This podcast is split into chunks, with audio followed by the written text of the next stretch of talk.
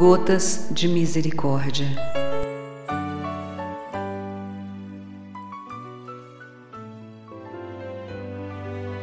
Terceiro dia. A misericórdia divina é fonte de milagres.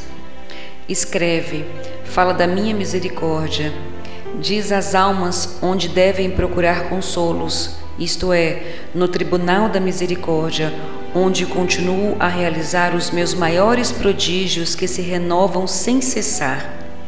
Para obtê-los não é necessário empreender longas peregrinações, nem realizar exteriormente grandes cerimônias, mas basta aproximar-se com fé dos pés do meu representante e confessar-lhe a própria miséria.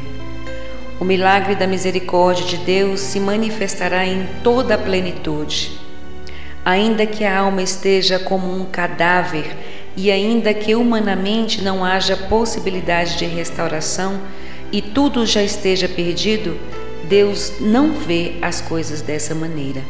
O milagre da misericórdia de Deus fará ressurgir aquela alma para uma vida plena. Ó oh, infelizes, que não aproveitas esse milagre da misericórdia de Deus, clamareis em vão pois já será tarde demais. Diário 1448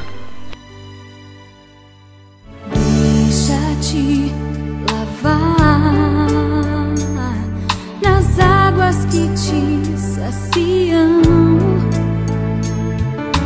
águas de